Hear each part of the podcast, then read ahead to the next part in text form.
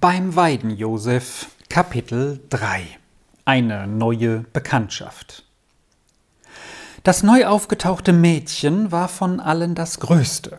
Es mochte wohl elf Jahre alt sein und der größere der Brüder wenig über ein Jahr jünger, während der andere bedeutend kleiner, aber sehr fest gebaut war. Das Mädchen trat nun noch ein paar Schritte näher an die Kinder heran und fragte Wie heißt ihr zwei? Die Kinder nannten ihre Namen. Wo seid ihr daheim? fragte das Mädchen weiter. In Altkirch, dort, man kann den Kirchturm sehen, antwortete das Stanzeli und deutete auf den roten Helm zwischen den Hügeln. Also habt ihr dort eure Kirche. Eine solche Kirche haben wir auch bei uns, aber sie ist geschlossen und man geht nur am Sonntag hinein aber solche Kapellen haben wir keine bei uns. Dort steht noch eine höher oben, sieh nur, Kurt, ganz oben im Wald. Das Mädchen zeigte mit seinem Finger hoch hinauf, und der Bruder nickte zum Zeichen, dass er sie sähe. Ich möchte nur wissen, warum ihr solche Kapellen hier auf so vielen Hügeln habt. Dass man hingehen und beten kann, wenn man vorbeikommt, sagte schnell das Stanzeli. Das kann man auch sonst tun, meinte das andere Mädchen. Man kann ja überall beten, wo man ist. Der liebe Gott hört es überall, das weiß ich. Ja, aber man denkt nicht daran, dass man auch einmal beten sollte. Wenn man an die Kapelle kommt, dann weiß man es sogleich und tut es auch, entgegnete das Stanzeli ernsthaft. Jetzt müssen wir gehen, Lissa, mahnte der Bruder Kurt, dem das Gespräch zu lang wurde. Aber der Lissa eilte es gar nicht. Sie machte gern ein wenig Bekanntschaft und das Stanzeli gefiel ihr, weil es so bestimmt antwortete. Und jetzt eben hatte es etwas gesagt, das die Lissa gar nicht widerlegen konnte, wie sie sich auch besann.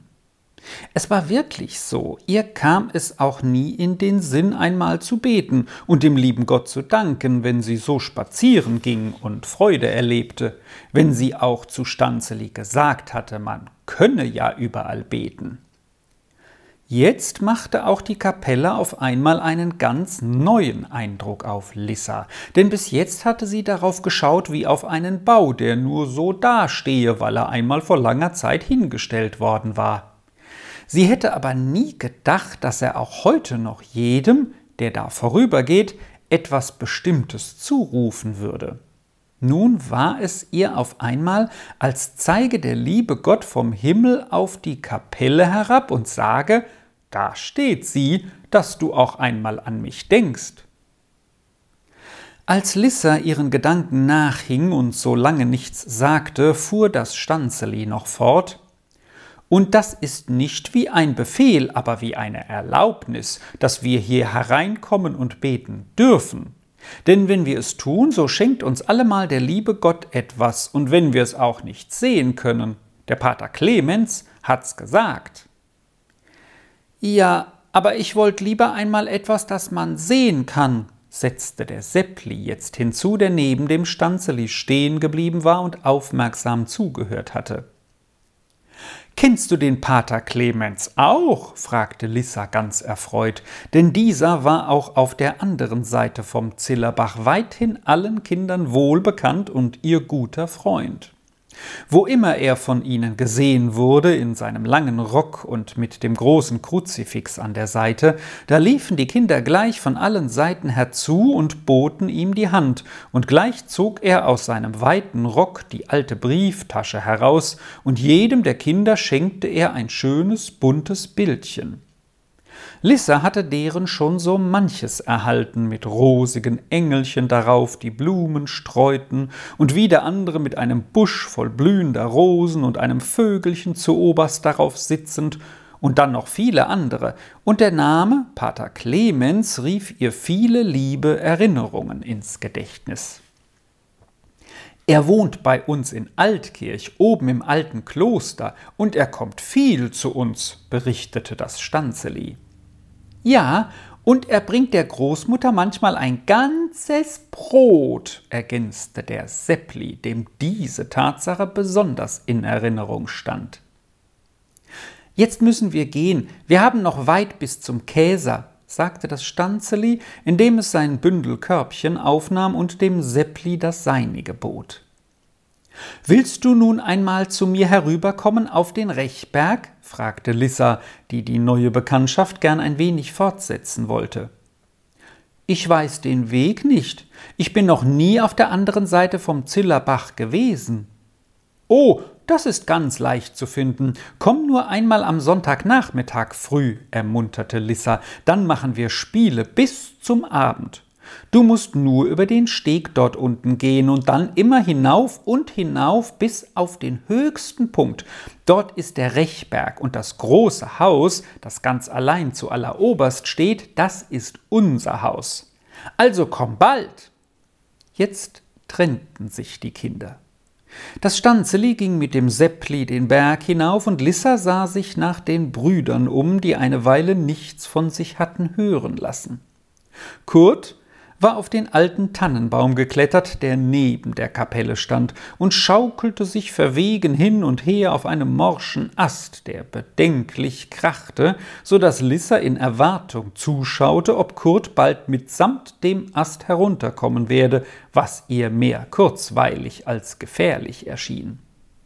Nicht weit von der Tanne weg lag der kleine, dicke Karl am Boden, ausgestreckt und war fest eingeschlafen, so fest, dass die lauten Rufe der Lissa, er solle sich nun erheben, erfolglos verhalten. Aber jetzt kam etwas den Hügel herabgerollt, das mit einem Mal den Kurt vom Baum und den Karl auf seine Füße brachte. Es war eine große Herde Schafe, alte und junge, große und kleine, es wogte, hüpfte, sprang durcheinander, und nebenher lief der große Schäferhund und bellte in einem fort, damit keines von der Herde sich verliere so laut und eindringlich, dass Karl augenblicklich davon erwachte und schnell aufsprang, um die herabkommende Schar zu betrachten.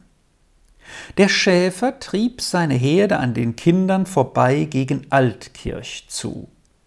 Die drei schauten mit schweigender Bewunderung auf die Vorüberziehenden, und ihre Augen konnten nicht genug von den lustigen Sprüngen aufnehmen, die die jungen niedlichen Schäfchen neben ihren Müttern machten, und wie diese sorglich nach den Kleinen schauten, ob sie auch nicht mutwillig aus der Reihe hüpften und dann etwa verloren gingen. Als die Herde fast vorüber war und nur noch die letzten alten Schafe nachliefen, da atmete der immer noch in Staunen versunkene Karl tief auf und sagte Wenn wir nur ein solches Schäfchen hätten. Das war gerade, was Kurt und Lissa in dem Augenblick dachten, und alle drei stimmten auf einmal so ganz überein, wie es selten der Fall war. Lissa schlug gleich vor, nun schnell nach Hause zurückzukehren und Vater und Mutter so lange zu bitten, ihnen ein solches Schäfchen zu schenken, bis sie es tun würden. Dann schilderte sie den Brüdern noch, wie es sein werde, wenn sie dann das Schäfchen überall mit sich herumführen und es auf die Weide bringen, immer seine lustigen Sprünge sehen und es so sorgfältig bewachen würden, wie die alten Schafe taten. Und alle drei kamen in eine solche Freude hinein, dass sie den Berg bis ins Tal hinabsprangen und über den Steg rannten die Lissa voran.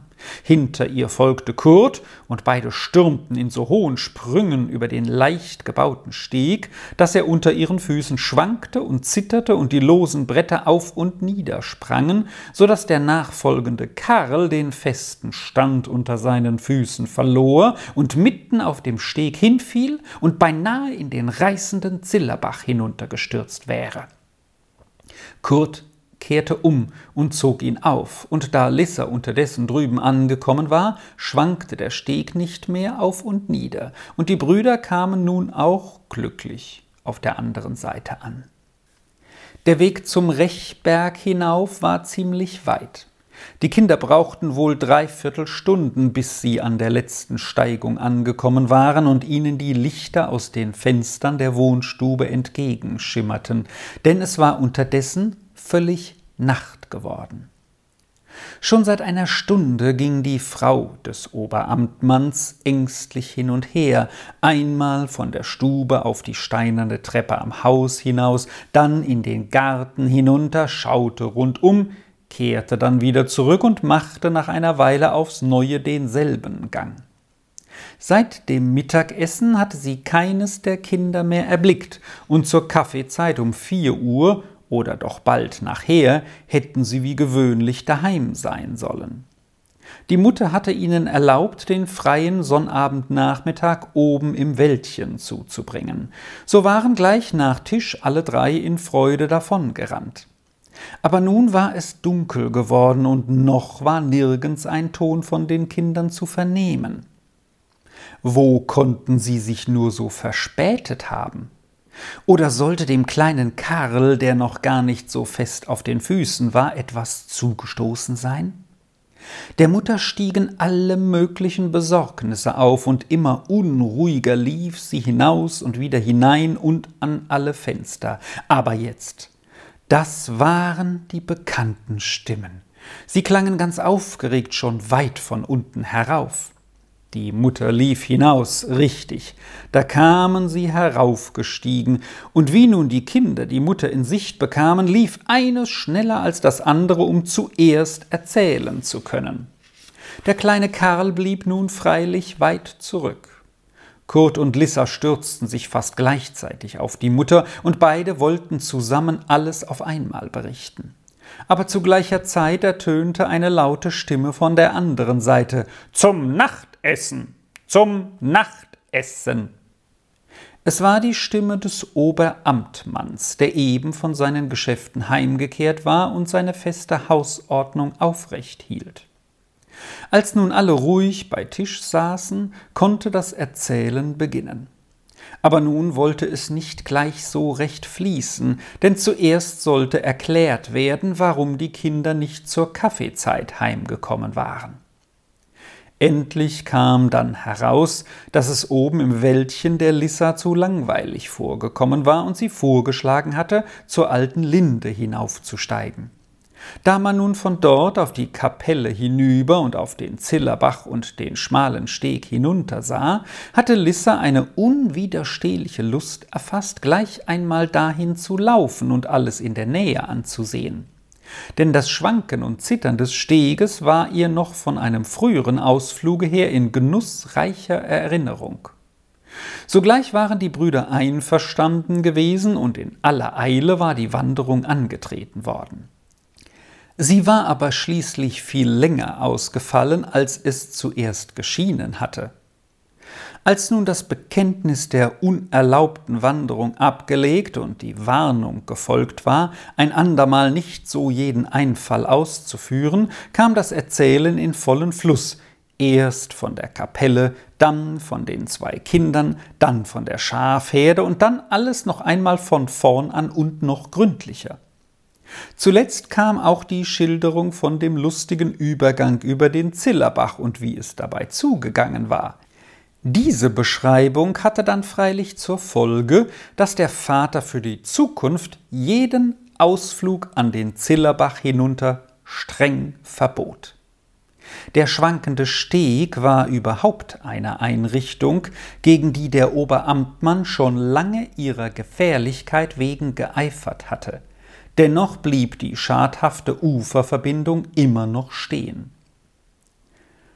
Karl der Dicke ruht von seinem Tagewerk, und das Eure wird wohl auch zu Ende sein, sagte jetzt der Vater und rüttelte ein wenig an dem Stuhl neben ihm, auf dem Karl unterdessen fest eingeschlafen war. Denn er hatte eine große Anstrengung durchgemacht. Es ging daher nicht so leicht, ihn aus dem ersten guten Schlaf zu reißen, und mit einem Mal erfasste der Vater den Stuhl und trug ihn mitsamt dem Schläfer in die Schlafstube hinein, und in Sprüngen folgten die anderen Kinder nach und jauchzten über den Hauptspaß. Zuletzt kam die Mutter und hatte ihre liebe Not, bis sie den einen aufgeweckt und die anderen zur Ruhe gebracht hatte. Von dem Tag an verging kein Morgen, kein Mittag, kein Abendessen, ohne dass die Kinder eines nach dem anderen und immer wieder in allen Tonarten die Worte vorbrachten Wenn wir nur ein solches Schäfchen hätten. Endlich hatte der Oberamtmann genug davon. Eines Abends, als die Mutter mit den Kindern um den Tisch saß und der kleine Karl, dem es bei den Schularbeiten der Älteren sehr langweilig wurde, eben zum sechsten Mal wiederholte Wenn wir nur ein solches Schäfchen. Da auf einmal machte der Vater die Tür weit auf und herein sprang ein wirkliches, lebendiges Schäfchen. Das Tierchen war mit krauser, schneeweißer Wolle bedeckt und so niedlich anzusehen, wie die Kinder noch keines erblickt hatten. Jetzt erhob sich ein solcher Freudenlärm, ein solches Gepolter in der Stube, dass man kein Wort mehr verstehen konnte. Denn das Schäfchen schoss suchend und blökend von einem Winkel in den anderen, weil es keinen Ausweg fand, und alle drei Kinder rannten mit Freudengeschrei hinter ihm drein aber mit einem Male ertönte die laute Stimme des Vaters. So nun ist's genug. Nun kommt fürs Erste das kleine Schaf in seinen nagelneuen Stall, und ihr kommt her und hört zu, wie ich euch zu sagen habe. Die Kinder durften erst ihr Schäfchen hinaus begleiten. Es wunderte sie auch sehr, wo der neue Stall für das Tierchen wäre und wie er aussähe. Richtig, Weit hinten im Pferdestall war eine kleine Abteilung mit ganz neuen Brettern abgetrennt, und schöne weiche Streu lag darin, worauf das Schäfchen schlafen konnte. Auch eine kleine Krippe war darin angebracht. Da schüttete man dem Tierlein Gras und Heu und andere gute Sachen hinein, die ihm wohlschmeckten. Als nun das Schäfchen gut auf seine Streu gebettet war und ganz stille lag, nur noch ein wenig ängstlich atmete, da sagte der Vater, nun müsse es schlafen, machte das niedrige Türchen zu und winkte den Kindern, ihm zu folgen. Drinnen in der Stube setzte er sich, stellte die drei Kinder vor sich und sagte ernsthaft Jetzt hört mir wohl zu und denkt daran. Ich habe das kleine Schaf von seiner Mutter weggenommen, um es euch zu schenken. Nun sollt ihr ihm die Mutter ersetzen, es sorgfältig hüten und pflegen, dass es ihm bei euch gefällt und es nicht vor Heimweh sterben muss. Ihr dürft es in jeder freien Stunde herausnehmen, mit ihm spielen und spazieren gehen. Ihr könnt es auf die Weide hinaufführen, da kann es sich sein Gras selbst suchen. Ihr könnt gehen mit ihm, wohin ihr wollt, aber niemals dürft ihr das Tierchen allein lassen, keinen Augenblick. Es ist noch zu klein, um sich zurechtzufinden. Es würde sich gleich verlaufen, fände seinen Stall nicht mehr und könnte elendiglich zugrunde gehen. Wer es aus dem Stall holt, der behält es unter seinen Augen, bis er es wieder an seinen Ort zurückgebracht hat. Habt ihr mich gut verstanden und wollt ihr das Schäfchen so gewissenhaft hüten, wie ich euch gesagt habe, oder wollt ihr lieber nicht, so sagt es. Dann bringe ich es noch heute zu seiner Mutter zurück. Die Kinder schrien alle drei auf, der Vater solle ihnen das Schäfchen lassen. Um keinen Preis wollten sie es wieder hergeben. Sie versprachen alle drei von Herzen und mit dem ganzen Willen, das Schäfchen zu hüten und zu besorgen, wie der Vater es verlangte, und nie einen Augenblick das Tierlein allein stehen oder laufen zu lassen. Und jedes versicherte, es wolle selbst jedes Mal das Schäfchen wieder in den Stall zurückbringen, wenn es Zeit sei. Denn das sei ihm die größte Freude. Aber der Vater sagte, das wäre eine unsichere Sache. Es müsse bestimmt so sein. Wer das Schäfchen herausgeholt, der bringe es wieder hinein, und dabei sollte es bleiben. Noch einmal versprachen die Kinder genau nach des Vaters Vorschrift mit ihrem Tierlein zu verfahren, und alle drei gaben dem Vater die Hand darauf, und alle drei waren so voller Entzücken über die Aussicht, für immer ein eigenes lebendiges Schäfchen zu haben, dass sie den Abend die längste Zeit keinen Schlaf finden konnten. Sogar der kleine, sonst so schlafbedürftige Karl saß ganz aufgeregt in seinem Bette und rief einmal ums andere zu Kurt hinüber Der Papa soll schon sehen, dass das Schäfchen bei uns nicht zugrunde gehen muss. Ich will schon dafür sorgen.